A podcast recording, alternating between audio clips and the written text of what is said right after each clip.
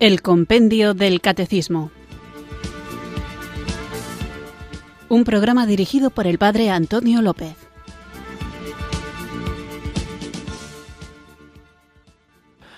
Muy buenas tardes, queridos oyentes de Radio María. Recibid un cariñoso saludo desde Irurzun, en Navarra, quienes sintonizáis una tarde más esta radio que cambia vidas, esta emisora de la Virgen, Radio María, para escuchar el programa El Compendio del Catecismo, nuestro espacio diario de formación católica en el que tratamos de conocer la fe que queremos vivir, compartir y defender. Estamos hablando de los sacramentos y en concreto de los sacramentos al servicio de la comunión y de la misión y tratábamos el orden sacerdotal.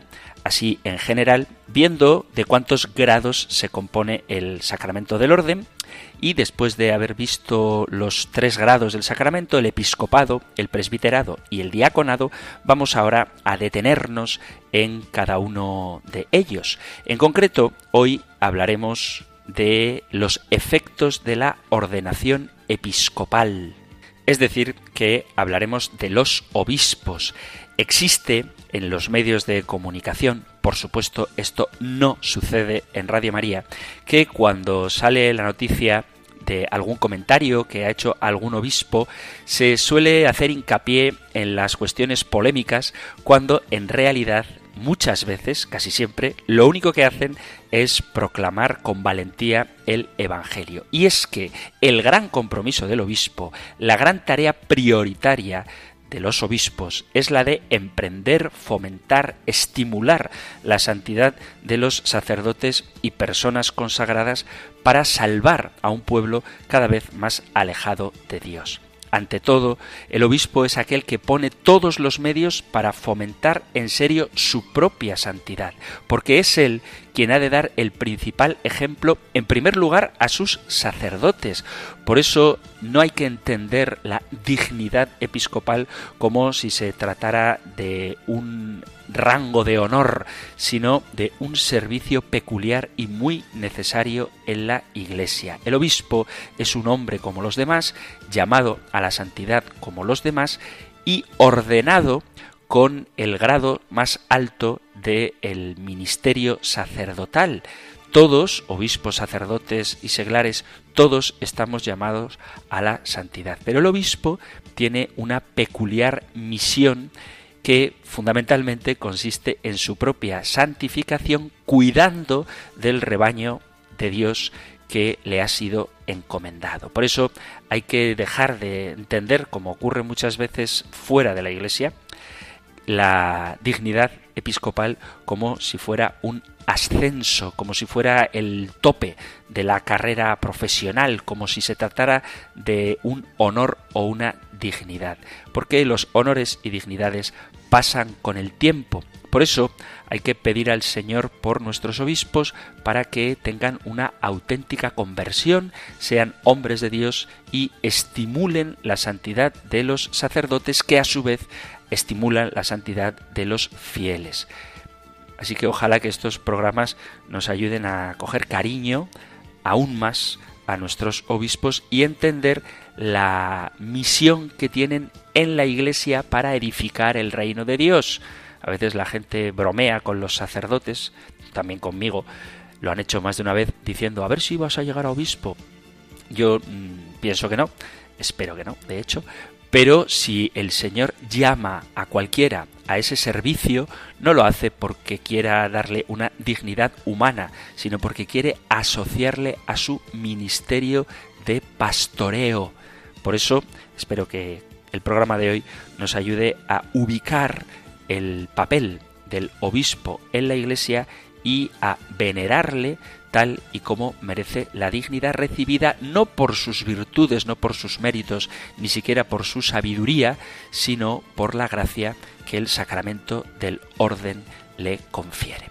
Vamos a comenzar invocando al Espíritu Santo con una canción, como hacemos habitualmente, pero que nos ayude a ver cuál es la corona que nosotros queremos llevar sobre nuestra cabeza que no es una corona de oro, plata o joyas, sino la corona con la que fue revestido nuestro Señor Jesucristo.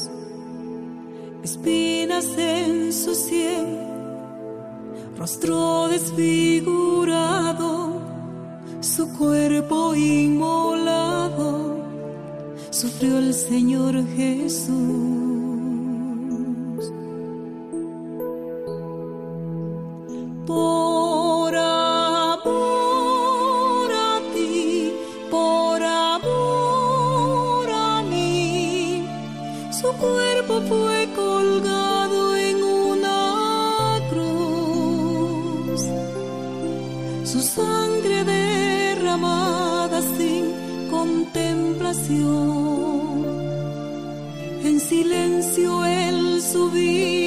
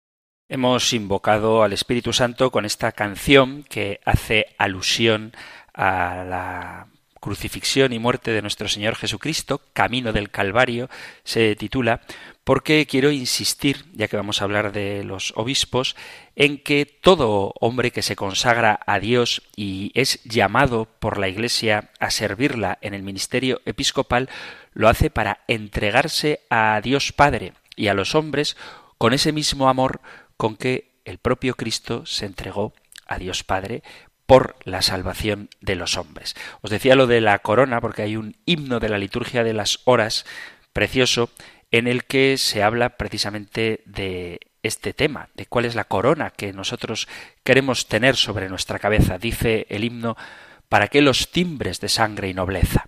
Nunca los blasones fueron lenitivo para la tristeza de nuestras pasiones. No me des coronas, Señor de grandeza. Altivez, honores, torres ilusorias que el tiempo derrumba. Es coronamiento de todas las glorias un rincón de tumba. No me des siquiera coronas mortuorias. No pido el laurel que nimba al talento, ni las voluptuosas guirnaldas de lujo y alborozamiento, ni mirtos, ni rosas, no me des coronas que se lleva el viento. Yo quiero la joya de penas divinas que rasga las sienes. Es para las almas que tú predestinas, sólo tú la tienes. Si me das coronas, dámelas de espinas. Y es que la única corona que puede tener un cristiano, y cuanto más cerca esté del Señor, con más fuerza ha de pedirla, es esa corona de amor, esa corona de espinas, ese llevar sobre la propia cabeza los sufrimientos del cuerpo de Cristo que es la Iglesia. Y eso es lo que nuestros queridos obispos hacen muchas veces en silencio y sin el reconocimiento de los fieles y a veces hasta de los sacerdotes. Por eso quien es llamado al servicio de la Iglesia en el episcopado está convocado a asemejarse a Cristo en todo. Y ciertamente es un servicio hermoso, pero que no está exento, como nada, en la vida del cristiano de la cruz. Y cuanto más cerca se está de Cristo, más pesada es la cruz que se lleva, porque cuanto más se ama, más se sufre y quien ama a la Iglesia y tiene la tarea de gobernarla, indudablemente sufre mucho por ella al ver cómo a veces los sacerdotes, muchísimas veces los propios fieles, se alejan del camino de la salvación a la que el obispo por su ministerio nos guía y orienta como pastor. Lo que trataremos hoy lo encontráis en el Catecismo Mayor en los puntos 1557 y 1558 y en el 1594. Nosotros escuchamos ahora la pregunta 326 del compendio del Catecismo. Número 326. ¿Cuál es el efecto de la ordenación episcopal? La ordenación episcopal da la plenitud del sacramento del orden hace al obispo legítimo sucesor de los apóstoles, lo constituye miembro del colegio episcopal, compartiendo con el Papa y los demás obispos la solicitud por todas las iglesias y le confiere los oficios de enseñar, santificar y gobernar. Ya hemos hablado en este programa de los obispos. Hemos hablado durante varias preguntas del compendio del catecismo. Os remito a ellas para que podáis profundizar un poquito más en este tema y así hoy decimos cosas diferentes de las que ya habíamos hablado. Os suelo remitir a preguntas anteriores del compendio del catecismo porque conviene recordar que todas las verdades de nuestra fe están relacionadas entre sí y que muchas veces para comprender unas hay que tener como base otras anteriores. Entonces, cuando estábamos hablando de los fieles en la Iglesia, el compendio dice los fieles, dos puntos, jerarquía, laicos y vida consagrada. Hablábamos en la pregunta 179 de la dimensión jerárquica de la Iglesia y por qué Cristo la constituyó de este modo. Y la pregunta 183, 184, 185, 186 y 187 habla específicamente del ministerio de los obispos. Para recordaros un poquito de qué habíamos hablado, os leo las preguntas y respuestas, pero sin entretenerme en dar explicaciones sobre ellas. Empezamos con la pregunta 182. ¿Cuál es la misión del Papa? El Papa, obispo de Roma y sucesor de San Pedro, es el perpetuo y visible principio y fundamento de la unidad de la Iglesia. Es el vicario de Cristo, cabeza del colegio de los obispos y pastor de toda la Iglesia, sobre la que tiene por institución divina la potestad plena, suprema, inmediata y universal. Pregunta 183. ¿Cuál es la función del Colegio de los Obispos? El Colegio de los Obispos, en comunión con el Papa y nunca sin él, ejerce también él la potestad suprema y plena sobre la Iglesia. ¿Cómo ejercen los obispos la misión de enseñar? Los obispos, en comunión con el Papa, tienen el deber de anunciar a todos el Evangelio fielmente y con autoridad, como testigos auténticos de la fe apostólica, revestidos de la autoridad de Cristo. Mediante el sentido sobrenatural de la fe, el pueblo de Dios se adhiere indefectiblemente a la fe bajo la guía del magisterio de la Iglesia. Luego, la pregunta 185 hacía alusión a la infalibilidad del magisterio, pero no la leo porque no habla propiamente de los obispos, que es el tema de hoy, pero la pregunta 186 vuelve a preguntar ¿Cómo ejercen los obispos la misión de santificar? Los obispos ejercen su función de santificar a la Iglesia cuando dispensan la gracia de Cristo, mediante el ministerio de la palabra y de los sacramentos, en particular de la Eucaristía, y también con su oración, su ejemplo y su trabajo. Y por último, dedicada a los obispos, la pregunta 187. ¿Cómo ejercen los obispos la misión de gobernar? Cada obispo, en cuanto miembro del colegio episcopal, ejerce colegialmente la solicitud por la que todas las iglesias particulares y por toda la Iglesia, junto con los demás obispos unidos al Papa.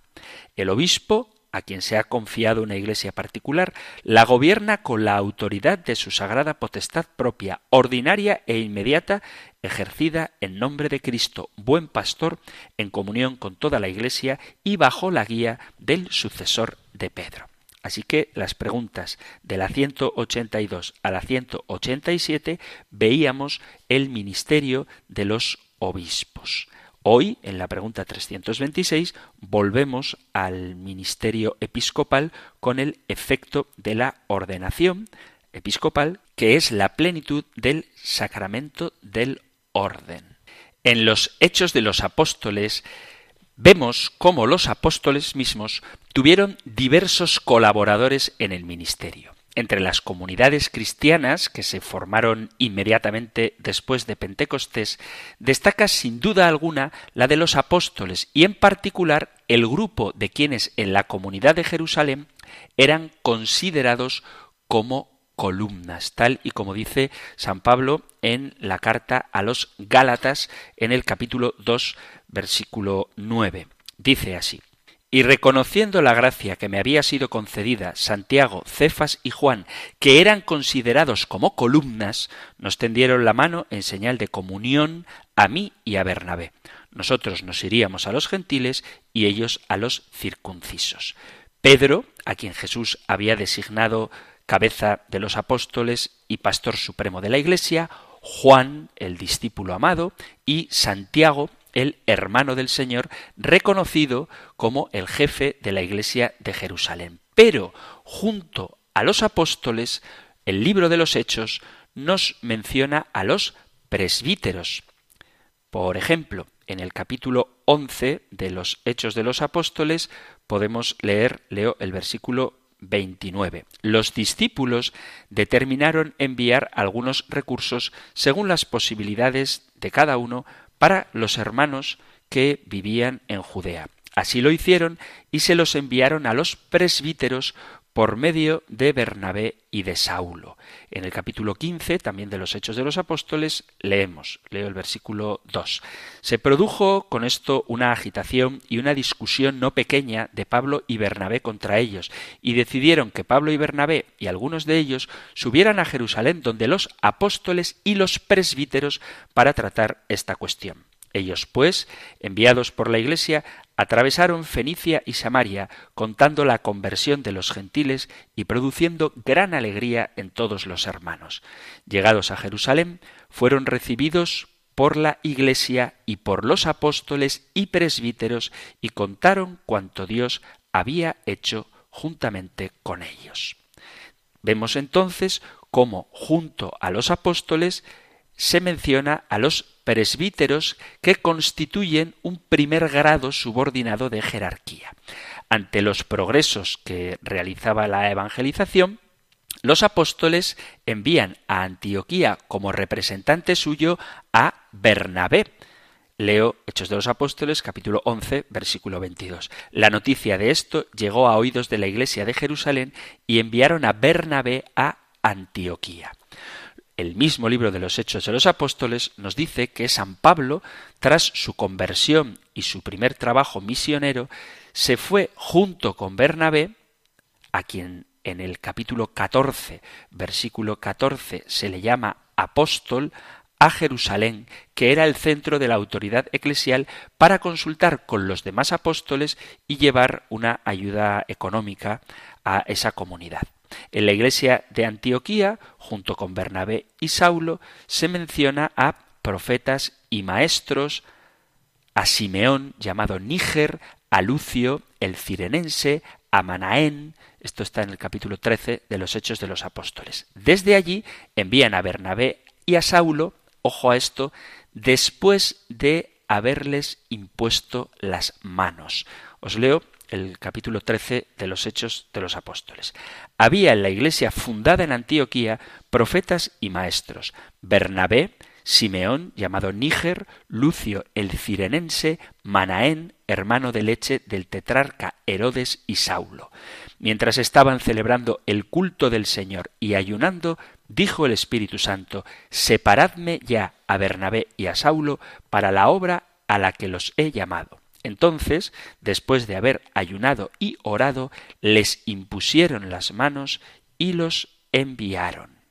Ellos, pues, enviados por el Espíritu Santo, bajaron a Seleucia y de allí navegaron hasta Chipre. A partir de este viaje, Saulo comienza a llamarse por su nuevo nombre, que será Pablo. Por otra parte, en la medida en que van surgiendo nuevas comunidades, oímos hablar de cómo designan presbíteros, capítulo 14, versículo 23 de los Hechos de los Apóstoles. Designaron presbíteros en cada iglesia y después de hacer oración con ayunos, los encomendaron al Señor en quien habían creído. Además, las cartas pastorales, las cartas de San Pablo a Tito y a Timoteo, él nos cuentan cómo Pablo les constituyó en jefes de la comunidad y estos textos describen con precisión la tarea de estos discípulos. En el capítulo primero de la carta a Tito le dice, versículo 5, el motivo de haberte dejado en Creta fue para que acabaras de organizar lo que faltaba y establecieras presbíteros en cada ciudad como yo te ordené. Y a Timoteo le dice en la primera carta, capítulo 5, versículo 17. Los presbíteros que ejercen bien su cargo merecen doble remuneración, principalmente los que se afanan en la predicación y la enseñanza. Después del concilio de Jerusalén, los apóstoles envían a Antioquía junto con Bernabé y Pablo a otros dos dirigentes, Judas, llamado Barsabás, y Silas, personas muy estimadas entre los hermanos, dice el capítulo 15, versículo 22 de los Hechos. En las cartas de San Pablo, no sólo en las que escribió a Tito y a Timoteo, sino también en otras, se mencionan a otros colaboradores y compañeros suyos. Por ejemplo, en la carta a los tesalonicenses, en la carta a los corintios y en la carta a los romanos. En un determinado momento, la Iglesia tuvo necesidad de contar con nuevos jefes sucesores de los apóstoles. Dice el Concilio Vaticano II, a fin de que la misión a ellos confiada se continuase después de su muerte, dejaron a modo de testamento a sus colaboradores inmediatos el encargo de acabar y consolidar la obra comenzada por ellos, encomendándoles que atendieran a toda la grey en medio de la cual el Espíritu Santo los había puesto para apacentar la Iglesia de Dios, dice los Hechos de los Apóstoles capítulo 20 versículo 28. Y así establecieron a estos colaboradores y les dieron además la orden de que al morir ellos otros varones probados se hicieran cargo de su ministerio. Esta sucesión, está la sucesión apostólica, está atestiguada en los primeros autores cristianos después de los evangelios, por ejemplo, en San Clemente, San Ireneo y Tertuliano, y constituye el fundamento de la tradición, además del de la Sagrada Escritura, de la transmisión del auténtico testimonio apostólico de generación en generación dice el Lumen Gentium, así como atestiguan San Ireneo, por medio de aquellos que fueron instituidos por los apóstoles obispos y sucesores suyos hasta nosotros, se manifiesta y se conserva la tradición apostólica en todo el mundo. De estos textos se deduce que la sucesión apostólica tiene dos dimensiones relacionadas entre sí, una pastoral y otra doctrinal en continuidad con la misión de los mismos apóstoles. Hay quien dice que los apóstoles no podrían tener sucesores porque ellos habían sido invitados a tener una experiencia única de amistad con Cristo durante su vida terrena y tenían un papel único en la inauguración de la obra de la salvación. Pero una vez muertos ellos ya se acabó su misión. Ciertamente, esto es innegable, los apóstoles tuvieron una experiencia excepcional e incomunicable a los demás en cuanto a experiencia personal y que de verdad desempeñaron un papel único en la formación de la Iglesia, tanto en el testimonio como en la transmisión de la palabra y el misterio de Cristo, porque tuvieron un conocimiento directo de Él, vivieron con Él como fundadores de la Iglesia de Jerusalén. Pero a la vez recibieron una misión de magisterio y de guía pastoral para el desarrollo de la Iglesia. Es decir, la experiencia personal de cada uno de los apóstoles es intransferible, eso es cierto, pero la misión que el Señor les encomendó, esa sí es transmisible y de hecho debe ser transmitida conforme con la intención de Jesús a sus sucesores para poder proseguir con la evangelización universal. Creo que cuando el Señor manda a los apóstoles a evangelizar el mundo entero, no lo haría pensando que ellos individualmente, como personas, iban a poder realizar esta tarea, sino que la comisión de Jesús a los apóstoles indica, implica necesariamente una sucesión de ese mandato. Por eso, los apóstoles tuvieron primero colaboradores y luego sucesores. Los obispos son los que realizan la misión pastoral confiada a los apóstoles y poseen todos los poderes que ella comporta por la ordenación episcopal. Además, como los apóstoles, la realizan la tarea con la ayuda de sus colaboradores. Los obispos recibieron el ministerio de la comunidad con sus colaboradores, los sacerdotes y diáconos, presidiendo en nombre de Dios la grey de la que son pastores como maestros de doctrina, sacerdotes del culto sagrado y ministros de gobierno. Estas son palabras de San Ignacio de Antioquía. El Vaticano II insiste en esa sucesión apostólica de los obispos, como toda la tradición de la Iglesia, afirmando que es de institución divina.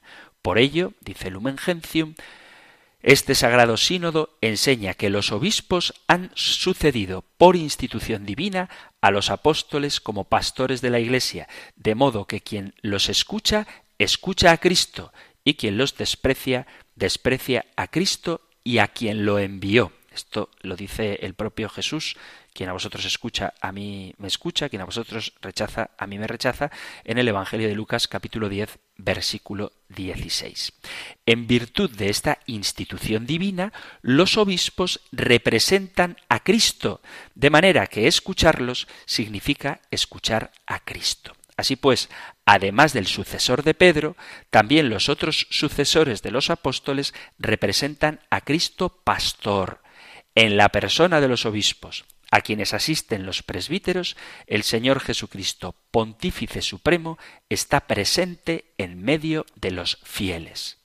Las palabras de Jesús del Evangelio de Lucas capítulo 10 versículo 16 que acabo de citar, quien a vosotros os escucha, a mí me escucha, tienen una aplicación aún más amplia, porque fueron dirigidas no a los doce, sino a los setenta y dos discípulos. Y en los textos de los Hechos de los Apóstoles, que ya he citado, vemos el florecimiento de colaboradores que había alrededor de los apóstoles, una jerarquía que enseguida se desdobló en presbíteros, los obispos y sus colaboradores, y también los diáconos, sin excluir, por supuesto, como ya vimos en el programa anterior, la participación de los fieles laicos que son también colaboradores del ministerio pastoral. Así que por la ordenación episcopal, como dice el compendio del catecismo, el obispo se hace legítimo sucesor de los apóstoles. Y vuelvo a insistir, sucesor en cuanto a la misión, no en cuanto a su experiencia personal con Cristo. Cada uno de los obispos, como cada uno de los laicos, tenemos una experiencia única, irrepetible, una historia de amor cada día nueva con el Señor. Pero la misión a la que se nos llama es la misma y la misión de los obispos es la de ser sucesores de los apóstoles. Vamos a hacer ahora una pequeñita pausa musical y continuamos con nuestro programa hablando de la ordenación episcopal.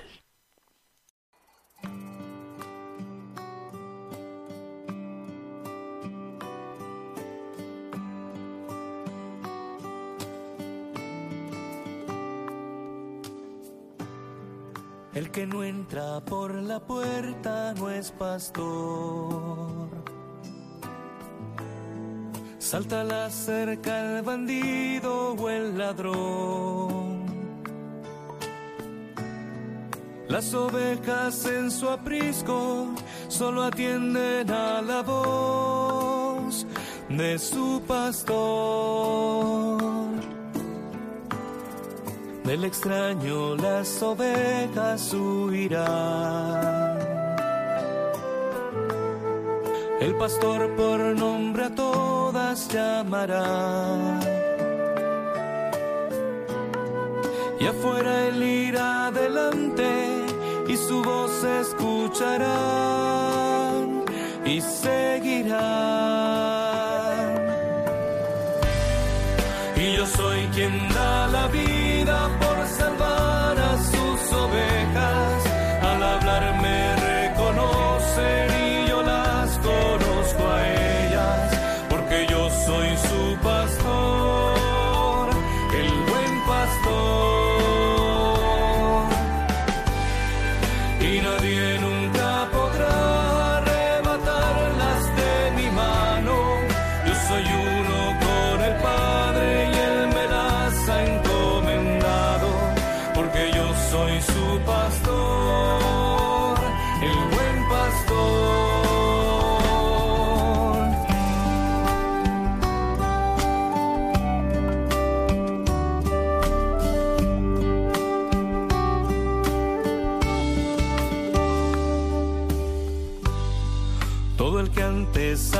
vino fue un ladrón, a quien solo su salario le importó. Llegó el lobo haciendo estragos y el bandido a mi rebaño abandonó. Tengo ovejas que no son de este redil.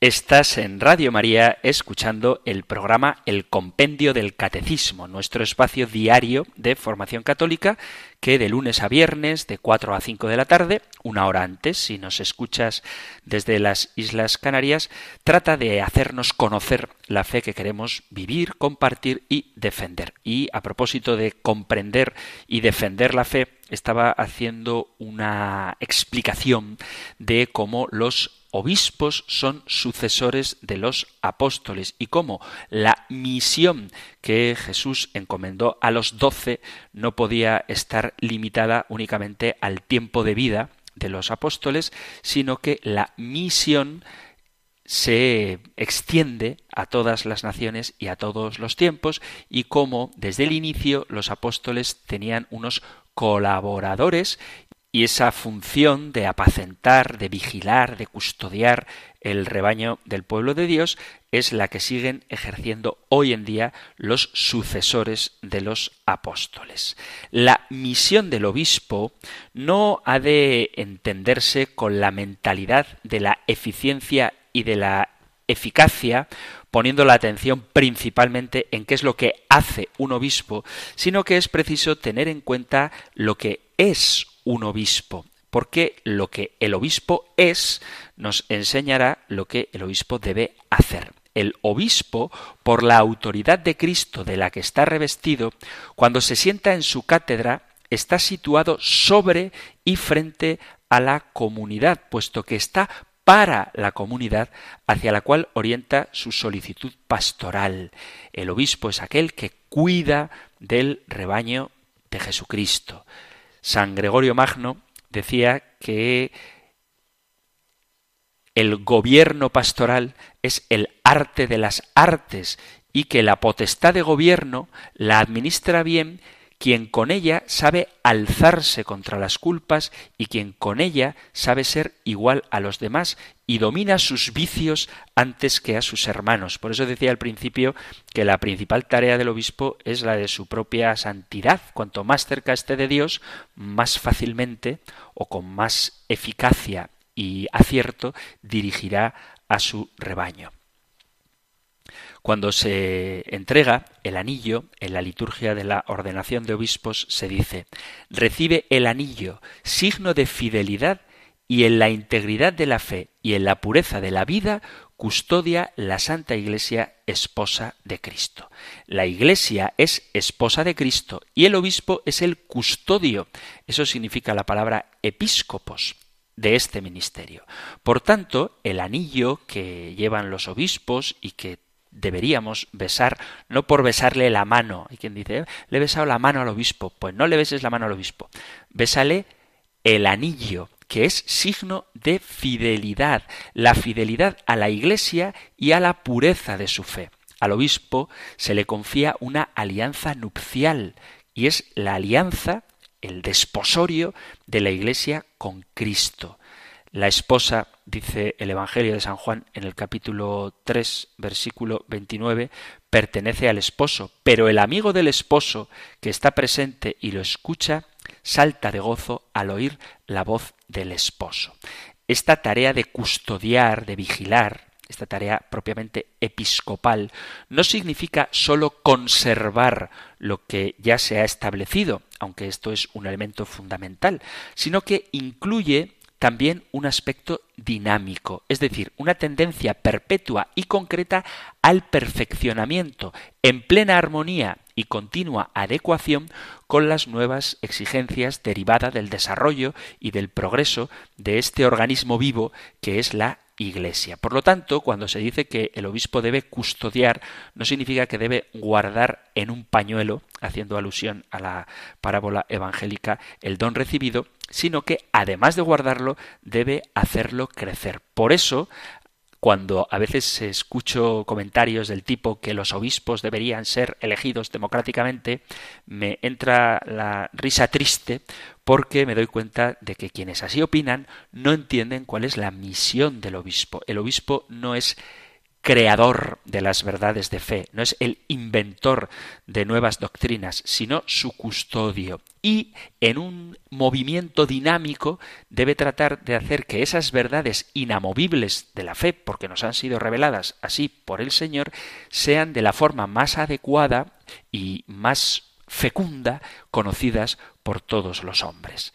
Son grandes las responsabilidades del obispo para el bien de su diócesis y de toda la sociedad, porque Él está llamado a ser fuerte y decidido, justo y sereno para un discernimiento sabio de las personas, de la realidad, de los acontecimientos, que es requerido por su tarea de ser padre, hermano y amigo en el camino cristiano y humano. El ministerio del obispo se sitúa en una profunda perspectiva de fe y no simplemente humana, administrativa o de carácter sociológico, porque el obispo no es un mero gobernante o un burócrata o un gestor u organización de la vida diocesana. A veces cuando va a visitar el obispo a algún lugar y yo me acerco después que él, o a la vez que él, me dicen, está aquí o está aquí tu jefe no es el obispo un jefe en el sentido empresarial de la palabra. La paternidad y la fraternidad en Cristo son las que dan al superior, en este caso al obispo, la capacidad de crear un clima de confianza, de acogida, de afecto y también de franqueza y respeto. Hay una oración antigua que dice, Tú, dulce Señor, has puesto a uno como yo a la cabeza de tu familia, de las ovejas de tu grey, para que se manifestara tu misericordia y se revelara tu sabiduría. Por tu benevolencia has querido gobernar bien a tu familia mediante un hombre así, a fin de que se viera la sublimidad de tu fuerza, no la del hombre, para que no se gloríe el sabio en su sabiduría, ni el justo en su justicia, ni el fuerte en su fuerza, ya que cuando éstos gobiernan bien a tu pueblo, eres tú quien lo gobierna, y no ellos, y por eso, no a nosotros, Señor, no a nosotros, sino a tu nombre da la gloria. Esta es la función del obispo, ser padre y pastor de su pueblo. Por eso, en la persona del obispo es Cristo mismo quien está rigiendo a su iglesia. El Papa Francisco ha sido siempre muy claro a este respecto cuando les dice cosas del tipo que los obispos deben conducir el rebaño. Y dice él que no es lo mismo que mandonear, y tienen que ser pastores cercanos a la gente, sencillos y austeros, hombres que no tengan psicología de príncipes, que no sean ambiciosos. Los obispos son quienes conducen la pastoral. El obispo, dice él, debe conducir, que no es lo mismo que mandonear. Los obispos deben ser pastores, cercanos a la gente, padres y hermanos, con mucha mansedumbre, pacientes y misericordiosos, hombres que amen la pobreza, sea la pobreza interior como libertad ante el Señor, sea la pobreza exterior como simplicidad y austeridad de vida.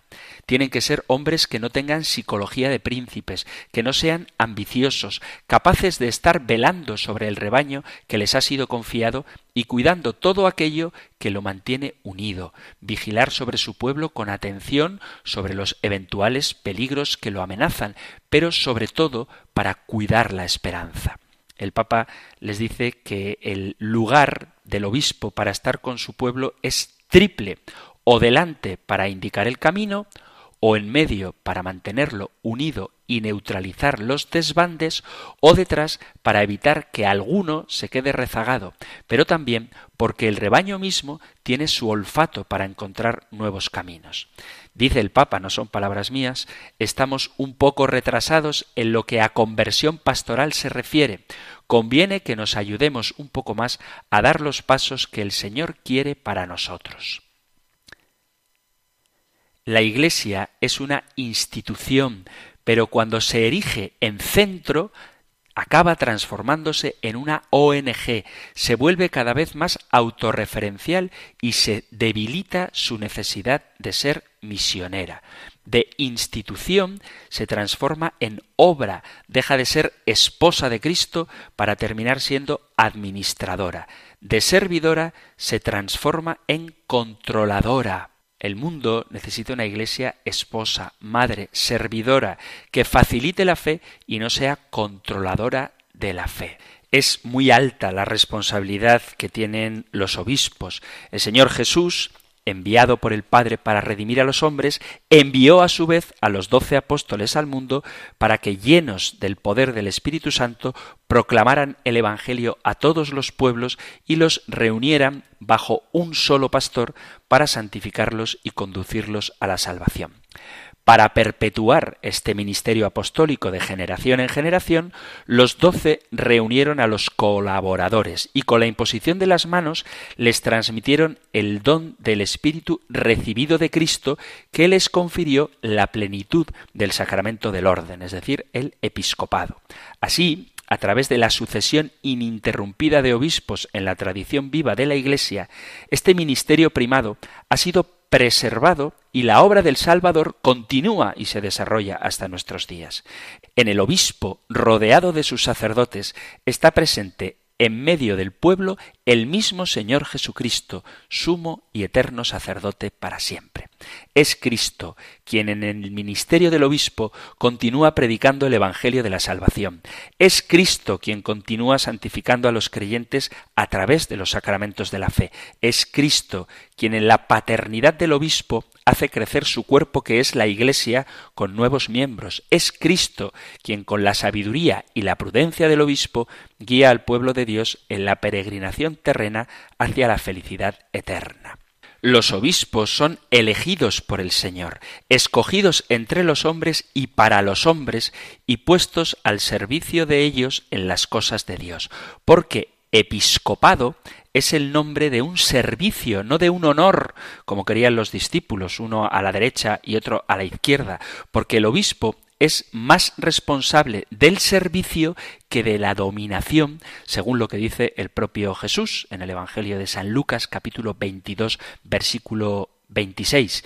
Quien sea el más grande entre vosotros, que sea como el más pequeño, y quien gobierna, que sea como el que sirve. Servir. Con este servicio los obispos conservan su vocación y serán verdaderos pastores en el servicio, no en los honores, en el poder o en la fuerza. No, el episcopado no es una promoción social o laboral, sino que es servir, servir, servir y servir siempre. Anunciad en cada ocasión, como dice San Pablo, oportuna o no oportuna, amonestad, reprochad, exhortad con toda magnanimidad y doctrina, seguid estudiando. Y a través de la oración y la ofrenda del sacrificio por su pueblo, ellos, los obispos, sacan de la plenitud de la santidad de Cristo la riqueza multiforme de la gracia divina. Los obispos son los custodios de la fe, del servicio y la caridad en la Iglesia, y para ello deben estar cerca de su pueblo. Pensad, dice el Papa Francisco, que la cercanía es el trazo más típico de Dios. Él mismo se lo dice a su pueblo en el Deuteronomio, capítulo 4, versículo 7. ¿Qué pueblo tiene a sus dioses tan cerca como vosotros a mí? La cercanía con dos trazos que la acompañan. Una cercanía que es compasión y ternura. No dejéis, dice el Papa a los obispos, esta proximidad. Acercaos siempre al pueblo, acercaos siempre a Dios, acercaos a los hermanos obispos, acercaos a los sacerdotes. Y habla el Papa de las cuatro proximidades del obispo. El obispo es un hombre que está cerca de Dios en la oración, La segunda cercanía es la cercanía con los otros obispos, que no diga uno, este es de tal cuerda, yo soy de tal otra, sino dice el Papa, sed obispos. Habrá discusiones entre vosotros, pero como hermanos, vecinos, nunca habléis mal de los hermanos obispos. Cercanía de los obispos. Luego otra cercanía, la cercanía a los sacerdotes. Les dice el Papa a los obispos, no olvidéis que los sacerdotes son vuestros prójimos más cercanos. Si te enteras de que un sacerdote te ha llamado, llámalo el mismo día o al día siguiente. Entonces sabrán que tienen un padre, cercanía a los sacerdotes. Y si no vienen los sacerdotes al obispo, vete a verlos, cercanía. Y la cuarta cercanía de la que habla el Papa Francisco es la cercanía al santo pueblo fiel de Dios. Y cita a Timoteo en el capítulo primero versículo 5, segunda carta a Timoteo. Acuérdate de tu madre, de tu abuela. No olvides que has sido sacado del rebaño, no de una élite que ha estudiado, que porque tienes muchos títulos te toca ser obispo. No, cercanía al rebaño, cercanía a Dios en la oración, cercanía a los obispos en el cuerpo episcopal, cercanía a los sacerdotes y cercanía al rebaño. Termina el Papa diciendo que el Señor os haga crecer en este camino de cercanía para que podáis imitar mejor al Señor, porque Él siempre ha estado cerca y siempre está cerca de nosotros, y con su cercanía, que es una cercanía compasiva y tierna, nos lleva adelante. Se ha terminado el tiempo para el programa de hoy y me atrevo a lanzaros una pregunta. Si queréis, sabéis que podéis compartir la respuesta. Y la pregunta es, ¿sentís cercano a vuestro obispo? ¿Estáis sintonizados espiritualmente con él? ¿Sois conscientes de la importancia que tiene su papel en la diócesis propia y en toda la Iglesia? Si queréis compartir vuestra experiencia episcopal, podéis enviar vuestros mensajes así como cualquier otra pregunta que queráis formular o comentario que queráis hacer al correo electrónico compendio arroba radiomaria.es compendio arroba radiomaria.es o si preferís hacerlo por WhatsApp podéis enviar un audio o el texto escrito al número 668 594 383 668 594 383 os pido y yo me uno, por supuesto, a vosotros en esta intención, que recéis por los obispos. Tienen una tarea muy difícil y pocas veces valorada por el común de los fieles. A veces se piensa que está ahí lejano, en su palacio episcopal, como dicen algunos, cuando en realidad él está en el corazón de la Iglesia, conoce todas las realidades, todos los sufrimientos de cada uno de los sacerdotes, pues el obispo los conoce, todos los problemas económicos, de goteras, todas las situaciones difíciles de las familias, los escándalos que ocurren, pues todo esto lo sabe el obispo y se siente, porque realmente lo es, llamado a vigilar y a solucionar estas cosas y por eso necesitan de nuestra oración, pero también de nuestro cariño, de nuestro apoyo, de nuestra cercanía y de nuestro afecto. Así que si tenéis posibilidad, hacérselo saber. Terminamos recibiendo la bendición del Señor. El Señor te bendiga y te guarde, el Señor ilumine su rostro sobre ti y te conceda su favor, el Señor te muestre su rostro y te conceda la paz. Muchísimas gracias por estar ahí Gracias por escuchar el compendio del catecismo y si queréis volveremos a encontrarnos en un próximo programa. Un fuerte abrazo. El compendio del catecismo. Un programa dirigido por el padre Antonio López.